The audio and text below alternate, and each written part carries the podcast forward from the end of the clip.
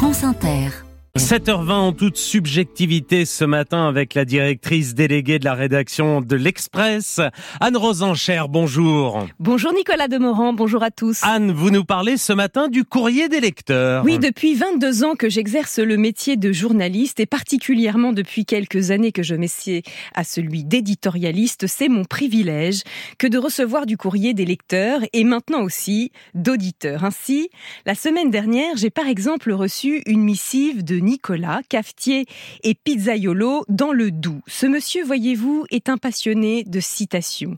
Il les collectionne dans un petit cahier comme d'autres épinglent les papillons. C'est pourquoi depuis quelques années, il demande aux gens qui l'inspirent de lui envoyer trois de leurs phrases préférées. Dans son courrier, ce collectionneur m'avait sélectionné six pépites. Je ne résiste pas à l'envie de vous en citer une que je ne connaissais pas. Elle est de Léopold Sédar Sangor.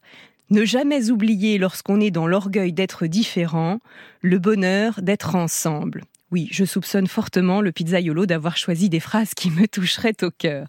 La semaine dernière, donc, outre la lettre de Nicolas, j'ai reçu un courrier émouvant de Jean-Paul, ancien professeur d'histoire géo, qui réagissait à ma chronique ici même sur l'assassin de Dominique Bernard, un mail d'Emma sur les nouvelles règles de la cérémonie des Césars et un autre de Daniel, ouvrier à la retraite à qui Jacques Julliard manque autant qu'à moi.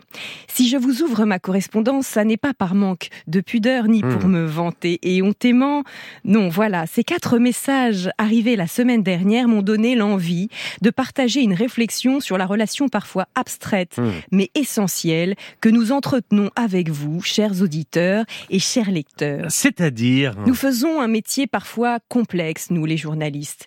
Nous ne sommes pas élus, et pourtant nous avons tout de même, parmi nos différentes fonctions, la charge de représenter, c'est-à-dire de faire entendre les voix diverses qui constituent la société pour qu'elle soit prise en compte dans le débat public et en premier lieu par les pouvoirs politiques, économiques ou culturels. C'est une charge compliquée, un peu tous azimuts et souvent abstraite.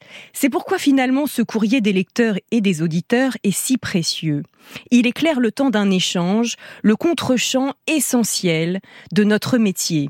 Il matérialise ce lien organique qui lie la société aux médias.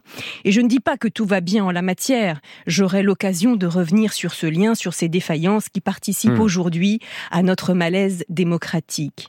Mais en attendant, oui, et quitte à faire un peu gnangnan, je voulais adresser ici un merci aussi sincère qu'officiel à tous ceux qui depuis des années m'ont écrit. Ça n'était pas du tout gnangnan, Anne Rosencher. Merci et à jeudi prochain.